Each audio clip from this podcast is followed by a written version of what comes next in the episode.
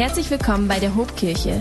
Wir hoffen, dass sich dieser Podcast inspiriert und stärkt. Herzliches Hallo an diesem Palmsonntag. Richtig schön mit euch diesen Gottesdienst zu feiern. Hey, wir sind nur noch eine Woche vom Osterfest entfernt.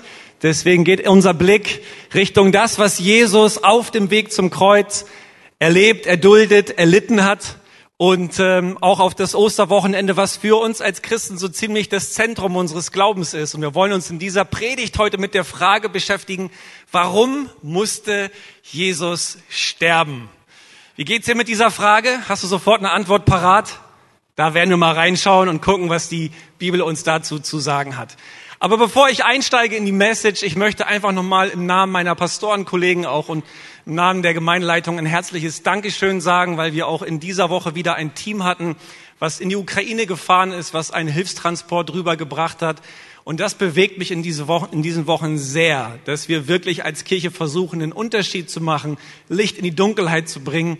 Und deswegen möchte ich euch, die ihr auch gespendet habt und euch beteiligt habt an dieser Hilfsaktion von Herzen Danke sagen. Wir wollen auch in den nächsten Wochen da weiterhin am Start sein. Wir planen weitere Hilfstransporte. Und wenn du dich bewegen lässt von dieser Situation, dann kannst du natürlich spenden, du kannst mit deinen Finanzen einen Unterschied machen, aber du kannst dich auch ganz, ganz praktisch einbringen. Melde dich gerne bei mir oder bei uns im Büro oder bei uns beim Team, äh, dass wir die Hilfe koordinieren können. Aber mich bewegt das total, was wir gerade auch in dieser Krise für einen Unterschied machen. Das war mir wichtig zu sagen. Kommen wir zu unserer Predigt. Der zweite Teil unserer Predigtserie Ankern. Wir haben uns vorgenommen, in diesen Wochen im April einen Anker auszuwerfen und uns fest zu verankern in einigen aus unserer Sicht unaufgebbaren und unverzichtbaren Glaubenswahrheiten.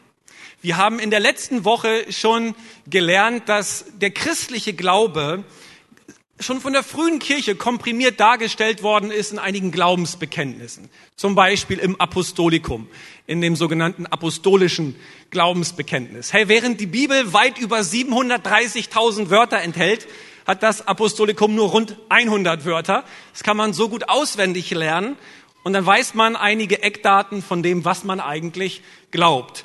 Und so haben wir letzte Woche auf den ersten Absatz geschaut, wo es heißt, ich glaube an Gott, den Vater, den Allmächtigen, den Schöpfer des Himmels und der Erde.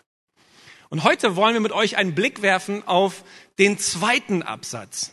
Der längste, der umfangreichste Absatz und der dreht sich um die Person von Jesus Christus. Und da schauen wir einfach mal auf die erste Hälfte des zweiten Absatzes, wo es heißt, und an Jesus Christus, seinen eingeborenen Sohn, unseren Herrn, empfangen durch den Heiligen Geist, geboren von der Jungfrau Maria, gelitten unter Pontius Pilatus, gekreuzigt, gestorben und begraben. Wer war dieser Mann, von dem hier die Rede ist? Wer war dieser Mann, der selber nie ein Buch geschrieben, nie ein Lied gedichtet, nicht einmal sein Heimatland verlassen hat, der aber dennoch mit seiner Botschaft die entferntesten Ecken dieser Welt erreicht hat? Ohne WhatsApp, ohne YouTube, ohne TikTok. Wer war dieser Mann? Man kann von diesem Mann halten, was man will. Fakt ist, kein anderer Mann, kein anderer Mensch auf dieser Erde hat eine so krasse Auswirkung auf diese Welt gehabt wie dieser Mann.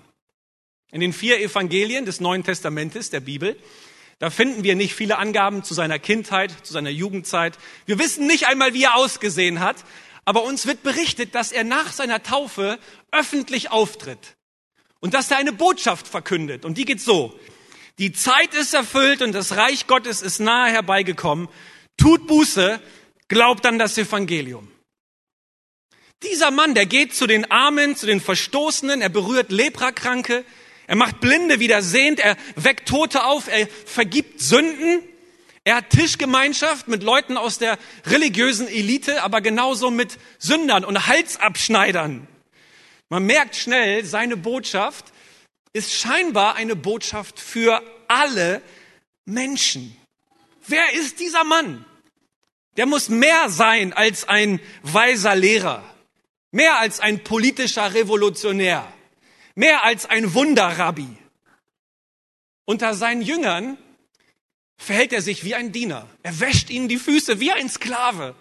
Und er sagt solche Dinge wie, ich bin nicht gekommen, um mich bedienen zu lassen. Ich bin gekommen, um zu dienen und mein Leben hinzugeben. Wer war dieser Mann? Im letzten Jahrhundert hat der Schriftsteller C.S. Lewis Folgendes gesagt. Ein Mensch, der solche Dinge wie Jesus sagt, wäre kein großer Morallehrer. Er wäre entweder ein Irrer oder der Satan in Person. Man kann ihn als Geisteskranken einsperren, man kann ihn verachten oder als Dämon töten. Oder man kann ihm zu Füßen fallen und ihn Herr oder Gott nennen. Aber man kann ihn nicht mit gönnerhafter Herablassung als einen großen Lehrer der Menschheit bezeichnen. Das war nie seine Absicht. Diese Möglichkeit hat er uns nicht offen gelassen. Schließlich wirft man diesem Mann Gotteslästerung vor. Ein falscher Prophet, der sich selbst zu Gott macht. Seine engsten Verwandten und Freunde wenden sich von ihm ab. Man will ihn umbringen und das tut man schließlich durch eine brutale Hinrichtung am Kreuz. Warum musste Jesus sterben? Und warum ausgerechnet am Kreuz? Also das Apostolikum, was wir uns vorhin angeschaut haben, das beantwortet uns diese Frage nicht. Es nennt zwar einige Eckdaten, aber das Warum des Kreuzestodes von Jesus bleibt erst einmal offen. Nun, es hat noch ein Glaubensbekenntnis gegeben, das war noch älter und noch kürzer als das Apostolikum und das ist uns direkt in der Bibel überliefert. In 1. Korinther 15 ab Vers 3 schreibt nämlich der Apostel Paulus Folgendes. Denn als erstes habe ich euch weitergegeben, was ich auch empfangen habe. Das ist sehr, sehr wichtig. Paulus hat das, was er jetzt weitergibt, nicht erfunden, er hat es vorgefunden. Er gibt etwas weiter, was auch er empfangen hat. Das ist eine Formulierung, die sofort an ein Glaubensbekenntnis erinnern lässt, was mündlich auswendig gelernt wurde und weitergegeben wurde. Also Glaubensbekenntnisse wurden damals nicht per Newsletter durch die Gegend geschickt, auch nicht per Flyer in die Briefkästen verteilt. Man hat die tatsächlich auswendig gelernt, rezitiert und weitergegeben. Und was sagt er hier? Dass Christus gestorben ist, und jetzt kommt's, für unsere Sünden nach der Schrift. Und dass er begraben worden ist und dass er auferweckt worden ist am dritten Tag nach der Schrift und dass er gesehen worden ist von Kephas, das ist der hebräische Name von Petrus, danach von den Zwölfen und so weiter und so fort. Wenn wir uns also fragen, was die frühen Christen als Evangelium geglaubt haben, dann sind es folgende drei Dinge. Erstens, Jesus ist für unsere Sünden gestorben. Zweitens, er wurde begraben und von den Toten auferweckt. Und drittens, all das geschah gemäß der Schrift. Also wir würden heute sagen, gemäß dem Alten Testament. Die Juden haben damals von ihrer Bibel, von der hebräischen Bibel gesprochen. Und man müsste eigentlich hier noch eine vierte Sache ergänzen, nämlich es gibt für Tod, Begräbnis und für die Tatsache, dass Jesus auferstanden ist und lebt, gibt es Augenzeugen. Und diese Tatsache kann scheinbar historisch überprüft werden. Also Paulus spricht im Folgenden davon, dass sich dieser Auferstandene über 500 Geschwistern gleichzeitig präsentiert hat, von denen viele noch leben. Und ich wette, die Korinther haben nachgefragt.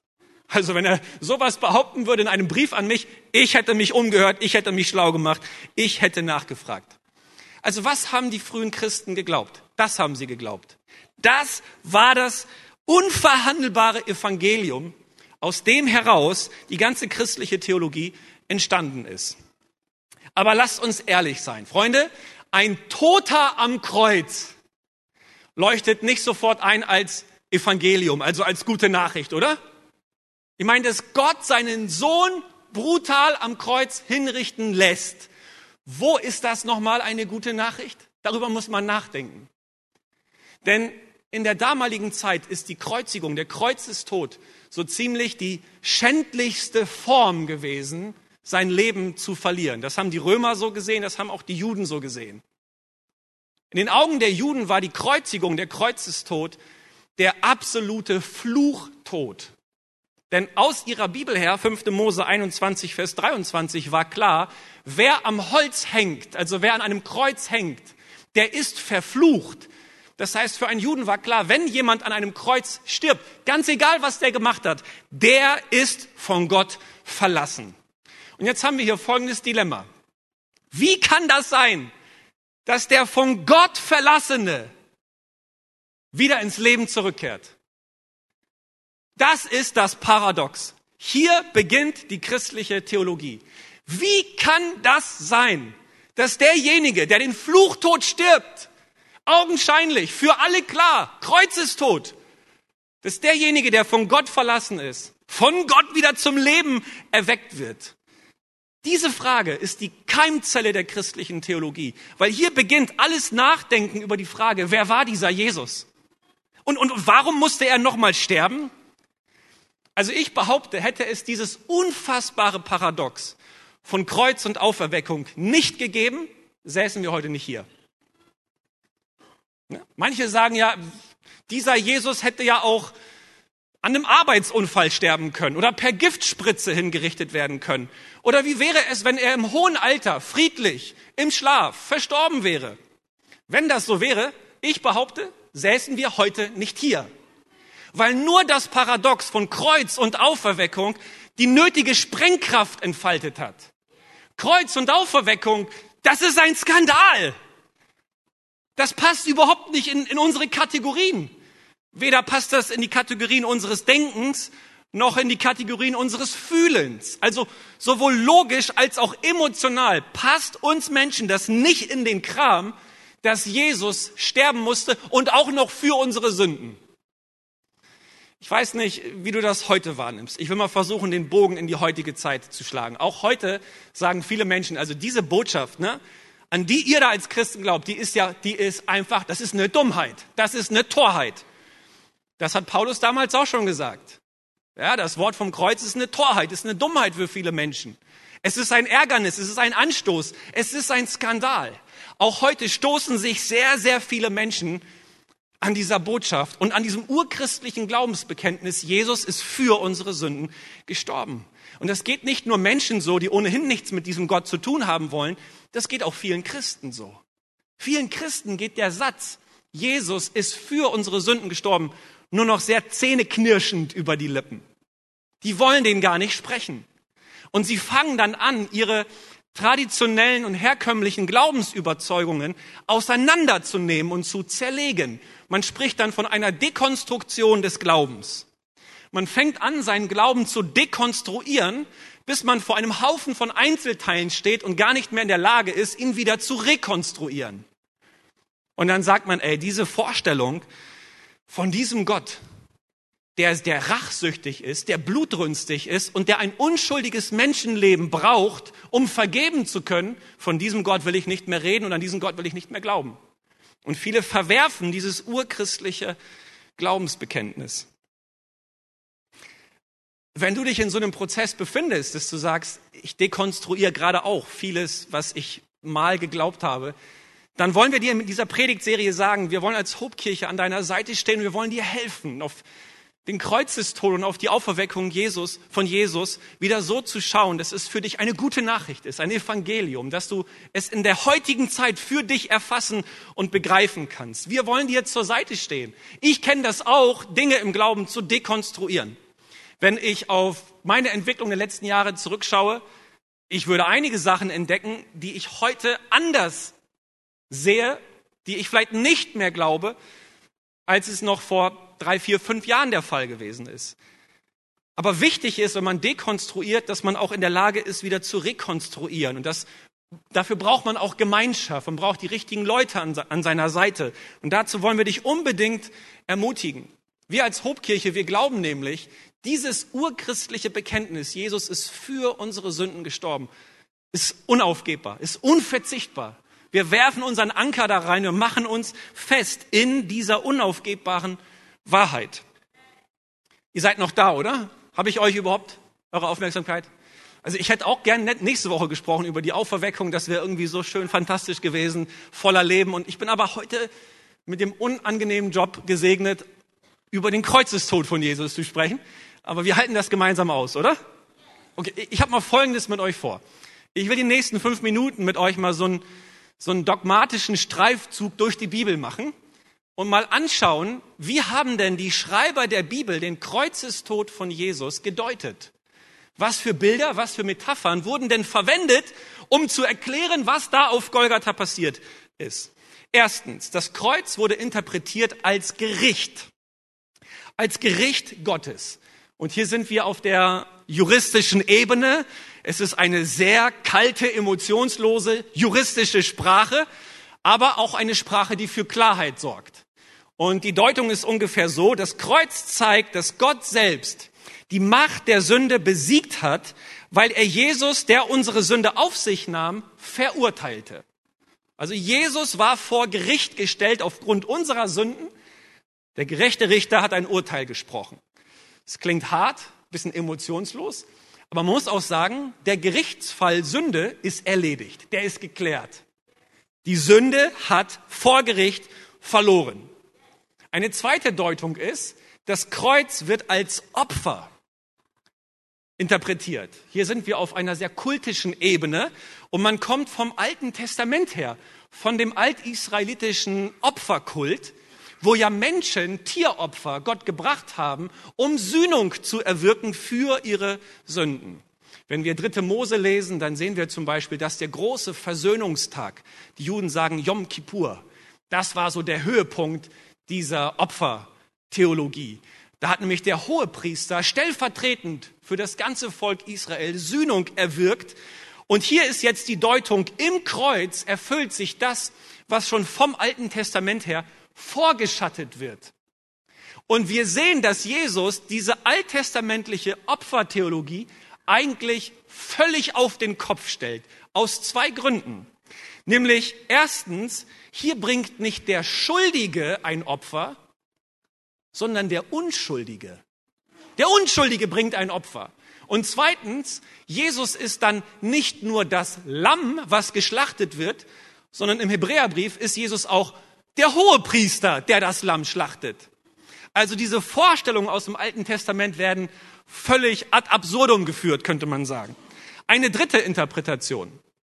Der Kreuzestod wird verstanden als Loskauf. Also Jesus hat an einer Stelle gesagt, ich gebe mein Leben hin als Lösegeld. Wenn man damals äh, Kriegsgefangene ähm, oder Sklaven oder Verschuldete wieder loskaufen wollte in Freiheit, musste man eben ein Lösegeld entrichten. Und hier ist die Deutung, am Kreuz bezahlt Gott in seinem Sohn Jesus das Lösegeld, um Menschen aus ihrer Sündenschuld frei zu kaufen. Deswegen wird im Neuen Testament manchmal gesagt, ihr wurdet teuer erkauft. Und einmal schreibt Paulus an die Kolosser, der Schuldschein ist getilgt und ans Kreuz genagelt. Das ist genau diese Vorstellung, die aus dem militärischen Bereich kam.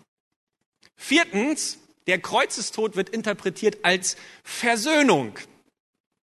Und hier werden wir jetzt als Menschen des 21. Jahrhunderts wieder wach also Gericht, Opfer, Loskauf ist irgendwie alles so lange her.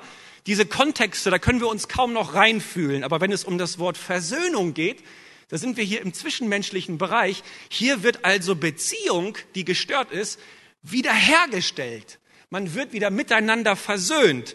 Und die Deutung dieser Interpretation ist, am Kreuz überwindet Jesus die gestörte Beziehung zwischen Mensch und Gott, sodass er den Menschen wieder mit Gott zusammenführt also versöhnt. Und in dem Wort Versöhnung steckt das Wort Sohn. Also Jesus macht uns zu Söhnen und Töchtern eines liebenden Vaters. Ganz, ganz wichtig ist, nicht der Mensch versöhnt Gott, sondern Gott versöhnt den Menschen mit sich selbst. Und noch eine fünfte Interpretation und Deutung des Kreuzestodes. Man versteht dass Kreuz als eine Art Solidarisierung Gottes mit uns persönlich und mit unserem persönlichen Leid. Zum Beispiel wird vom Alten Testament her ein leidender Gottesknecht angekündigt und verheißen. Und im Neuen Testament wird klar gesagt, dass Jesus dieser leidende Gottesknecht ist, der seinem Vater gegenüber gehorsam war, litt und bis ans Ende, bis ans Lebensende, bis zum Tod unsere Schmerzen, unsere Krankheiten auf sich nahm und sie ans Kreuz gebracht hat. Das heißt, wir haben es mit einem Gott zu tun, der sich mit uns Menschen ganz identifiziert. Das ist übrigens auch die christliche Antwort auf die Frage nach dem Leid dieser Welt. Wir haben es nicht mit einem Gott zu tun, der über unserem Leid steht und arrogant auf uns hinunterschaut und völlig teilnahmslos ist, wir haben es mit einem Gott zu tun, der ganz genau weiß, was es heißt, Todesangst zu durchleiden. Hier im Kreuzestod identifiziert sich Gott selbst mit den Elendsten der Elenden. Und deswegen gibt es Hoffnung für alle Missbrauchten, für alle Vergewaltigten, für alle Kriegsgefangenen, für alle, für alle Opfer im Ukraine-Krieg. Es gibt Hoffnung für diese Menschen, weil es einen Gott gibt, der diese Menschen kennt, sieht, weil er genau das Gleiche durchgemacht hat. Jetzt haben wir hier fünf Interpretationen aus der Bibel und wir merken, allein die Bibel, es gäbe übrigens noch mehr zu sagen, die kommt mit einem Reichtum und mit einer Fülle an Bildern und Metaphern daher, um auszudeuten und zu beschreiben, warum dieser Jesus sterben musste. Vielleicht können wir uns das so vorstellen. All diese Bilder bilden einen großen funkelnden Diamanten. Und je nachdem, aus welcher Perspektive du diesen Diamanten raufschaust, siehst du eine andere Ecke, einen anderen Schliff. Aber es ist alles derselbe Diamant. Die Krux bei dem ganzen Diamanten ist allerdings, dass er leuchtet vor einem schwarzen Hintergrund. Das Licht leuchtet in der Dunkelheit. All diese Bilder machen uns nämlich deutlich, dass wir Menschen ein Problem haben. Die Bibel nennt es Sünde. Sünde ist Trennung von Gott. Sünde bedeutet, ich bin von der Schöpferliebe Gottes getrennt. Sünde ist alles, was Liebe zerstören möchte. Das ist mein Problem. Und natürlich passt mir das als, 21, als Mensch im 21. Jahrhundert nicht in den Kram, weil ich will kein Problem haben. Ich will auch nicht, dass mich jemand retten muss. Deswegen, dort, wo wir anfangen, diese Deutungen zu verharmlosen, zu verniedlichen oder sogar abzuschaffen, verharmlosen und verniedlichen wir das, was unser Problem ist. Das, was Sünde ist. Viele Menschen wollen diese Bilder und Interpretationen heute nicht mehr hören, weil sie der Meinung sind, wir haben es mit einem blutrünstigen, rachsüchtigen Gott zu tun, der nur vergeben kann, wenn es ein unschuldiges Menschenopfer gibt. Und das sagen nicht nur Menschen, die weit weg sind von diesem Jesus Christus, sondern das sagen auch Menschen, die sich vielleicht als Christen bezeichnen. Also zum Beispiel beim Baptistenprediger Steve Chalky habe ich das so gelesen. Das stellvertretende Strafgericht ist gleichbedeutend mit Kindesmisshandlung. Ein rachsüchtiger Vater, der seinen Sohn für ein Vergehen bestraft, das er nicht einmal begangen hat. Was passiert hier? Man fängt also an, diese biblischen Deutungen und Bilder so zu interpretieren, als würde es dahinter einen Gott geben, den man in seiner Vergeltungssucht besänftigen muss, durch ein Opfer. Und jetzt hat dieser Gott einen Sündenbock gebraucht. Er hat einen Prügelknaben gebraucht. Ne, Im Mittelalter hat man von Prügelknaben gesprochen. Wenn zum Beispiel ein junger Prinz, jemand aus einer adligen Familie, gegen eine Regel verstoßen hat, dann durfte dieser junge Prinz nicht geschlagen und gemaßregelt werden, weil in ihm ist ja Adelsblut geflossen. Also hat man an seiner Stelle einen unschuldigen Sklaven herbeigeholt und ihn im Angesicht des jungen Prinzen verprügelt. Damit dieser junge Prinz sieht, was er durch seinen Regelverstoß angerichtet hat und beim nächsten Mal bitte gehorsam ist. Das ist dann das, was ein Prügelknabe gewesen ist. Und jetzt ist der Vorwurf an den christlichen Glauben, also euer Gott hat einen Prügelknaben gebraucht. Aber ist dies wirklich so, Freunde? Sind die biblischen Metaphern und Bilder so zu verstehen, dass dahinter ein rachsüchtiger Gott verborgen ist? Ich glaube nicht. Ich glaube nicht. Denn ganz egal, wie die Bibel von dem Kreuzestod spricht, all diese Bilder und Metaphern sind immer eingebettet in einen Kontext der Liebe. Wir haben es mit einem Gott zu tun, der auf Heils- und auf Rettungsmission ist. Er ist der Gott der Liebe, der immer und überall aus Liebe motiviert heraus handelt. Ich gebe euch ein paar Kostproben. Römer 5, Vers 8. Gott aber erweist seine Liebe zu uns darin, dass Christus für uns gestorben ist, als wir noch Sünder waren. Oder 1. Johannes 3, Vers 16. Daran haben wir die Liebe erkannt, dass er sein Leben für uns hingegeben hat. Jesus sagt es selbst in Johannes 15, Vers 13, es gibt keine größere Liebe, als wenn einer sein Leben für seine Freunde hingibt. Lieben, wir kommen nur dann auf die richtige Spur, wenn wir den Kreuzestod Jesu aus der Perspektive eines liebenden Gottes interpretieren und verstehen. Am Kreuz zeigt sich die Echtheit und die Radikalität der Liebe Gottes. Also wenn dich irgendjemand fragt, hat Gott etwa ein unschuldiges Menschenleben aus Rache am Kreuz geopfert? Hat er also Böses mit Bösem vergolten? Ist das der Gott, an den du glaubst? Nein, ist dann die Antwort. Nein, an diesen Gott glaube ich nicht. Gott hat nicht ein unschuldiges Menschenleben gefordert. Gott hat sich selbst hingegeben in seinem Sohn Jesus. Jesus ist kein wehrloser Sündenbock gewesen. Jesus ist Gott gewesen. Derjenige, gegen den sich jede Sünde richtet. Und er ist aus freien Stücken auf die Erde gekommen, Mensch geworden und für dich und für mich ans Kreuz gegangen. Er sagt einmal, niemand nimmt mir mein Leben, ich gebe es freiwillig. Ich habe die Macht und die Freiheit, es zu geben und zu nehmen. Nein, Jesus ist nicht der Prügelknabe Gottes gewesen. Jesus ist Gott in menschlicher Gestalt gewesen. Und das ist genau das, was das Apostolikum versucht auch auszudrücken, wenn es sagt, empfangen durch den Heiligen Geist, geboren von der Jungfrau Maria. In den ersten Jahrhunderten nach Christus hat sich deshalb die Vorstellung unter den Christen durchgesetzt, dieser Jesus, er muss ganz Mensch und ganz Gott gewesen sein. Ich weiß, auch das sprengt die Kategorien, wie wir denken. 100% Mensch und 100% Gott. Ja, genau. Man hat nämlich verstanden, dass, dass dieser Jesus, wenn er tatsächlich für alle Zeit den Tod besiegen soll, dann muss in ihm das Potenzial angelegt sein, das Zeitliche mit dem Ewigen zu verbinden. Dieser Jesus war in der Lage, auf der einen Seite die Hand des Menschen zu greifen und auf der anderen Seite die Hand Gottes und beide zusammenzuführen. Das ist Versöhnung. Deswegen wird Jesus auch als Mittler bezeichnet. Er hat vermittelt.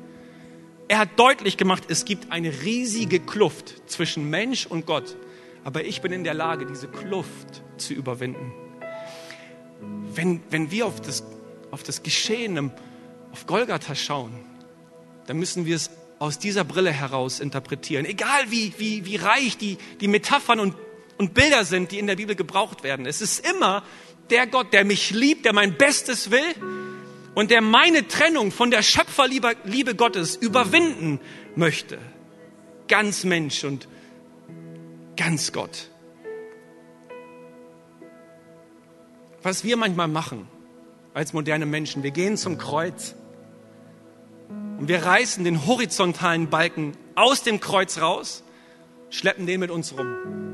Dieser horizontale Balken, der deutlich macht, dass im Kreuz Segnungen für uns hier auf dieser Erde, auch in unseren zwischenmenschlichen Beziehungen angelegt sind. Und wir wollen diese Segnungen in Anspruch nehmen. Also all das, was unser Leben im Hier und Jetzt verschönert, bequemer macht und segnet, das wollen wir haben. Und dann schauen wir auf den diesseitigen Jesus, der Jesus, der auf der Erde gewandelt ist. Und dann sagen wir, dieser Jesus war ein unfassbares ethisches Vorbild. Also seine Lehre bezüglich Feindesliebe, Nächstenliebe, Vergebungsbereitschaft, wie er sich um die Armen und Verlassenen gekümmert hat, dieses Vorbild reicht. Ganz ehrlich, was Jesus uns so vorgelebt hat als diesseitiger Mensch auf der Erde, ist unfassbar gut. Und darüber predigen wir hier Woche für Woche und daran wollen wir uns auch orientieren. So ein Jesus ist es wert und würdig, nachgeahmt und nachgefolgt zu werden. Aber der vertikale Balken am Kreuz, der zeigt mir auch an, dass ich mit meiner Schuld, mit meiner Sünde vor Gott verantwortlich bin. Und das ist vielleicht der unschöne Part des Kreuzes. Wo ich nämlich verstehe, Jesus ist nicht nur für unsere Sünde gestorben, er ist für meine Sünde gestorben. Da ist Böses in mir angelegt und nur er kann das klären und nur er kann mich davon befreien. Pastor Mark Sayers beschreibt es so, wenn wir diesen, diesen horizontalen Balken mit uns rumschleppen und in Anspruch nehmen wollen. Es ist so, als würden wir ein Königreich ohne König haben wollen. Wir wollen die Segnungen des Königs, aber wir wollen nicht seine Herrschaft. Wir wollen die Privilegien des Königs, aber wir wollen nicht seine Gegenwart. Wir wollen das Evangelium, aber wir wollen nicht das Kreuz. Und deswegen sagen wir als Hobkirche, das Bekenntnis, dass Jesus für unsere Sünden am Kreuz gestorben ist, ist unaufgebbar, ist unverzichtbar. Nur dieses Kreuz macht mir deutlich, dass es dort jemanden gibt, der mich in Ordnung bringen kann und der in der Lage ist, mich aus dem Diesseits ins Jenseits zu befördern. Auf mich wartet das ewige Leben.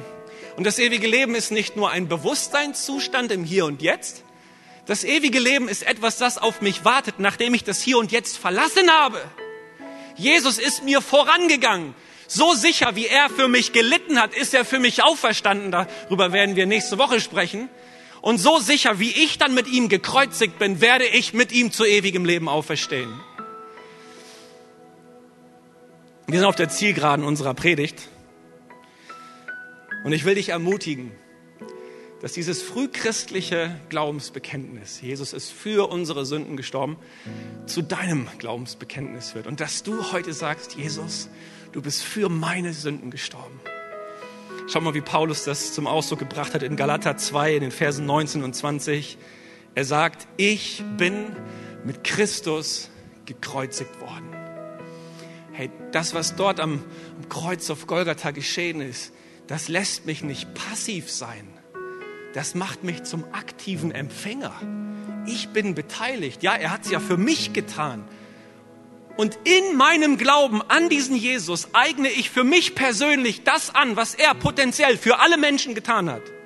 Ich bin mit Christus gekreuzigt worden. Nicht mehr ich lebe, sondern Christus lebt in mir. Was ich nun im Fleisch lebe, lebe ich im Glauben an den Sohn Gottes, der mich geliebt und sich für mich hingegeben hat. Ich weiß nicht, wo du stehst in deinem Glauben. Vielleicht bist du heute während der Predigt hier im Saal oder auch online mit zugeschaltet und du denkst, ich glaube, glaub, dieser Gott will was von mir. Ich glaube, der klopft an meinem Herzen, der zieht mich irgendwie in seine Nähe. Ey, dann lade ich dich jetzt ein, darauf zu reagieren. Das nicht einfach an dir vorüberziehen zu lassen, hier rein, da wieder raus, sondern nein, Gott, dieses Kreuzesgeschehen, das spricht mich persönlich an. Das hat etwas mit mir zu tun. Du willst mich retten aus den dunkelsten Ecken meiner Gefangenheit und meines Lebens. Und nur du allein als gekreuzigter und auferweckter bist in der Lage dazu. Ich wünsche dir von ganzem Herzen, dass du dieses Glaubensbekenntnis sprechen kannst. Vielleicht stehen wir gemeinsam miteinander auf. Lieber Jesus, danke für dein Reden. Du hast heute mein Herz erreicht. Und ich öffne dir mein Herz. Ich öffne dir mein Leben. Und ich lade dich ein. Komm hinein. Vergib mir meine Sünde. Und mach Gemeinschaft mit dem Vater wieder möglich. Alles, was uns trennt, nimm weg. Gib mir deinen Heiligen Geist und schenk mir ewiges Leben und die Kraft, dir nachzufolgen. In Jesu Namen. Amen, Amen, Amen. Gott ist gut, Amen. Yeah. Wenn dich dieser Podcast gesegnet hat, würden wir gerne deine Geschichte hören. Schreib uns doch unter hallo@ho.de oder noch besser, schau einfach mal persönlich bei uns vorbei. Wir freuen uns auf dich.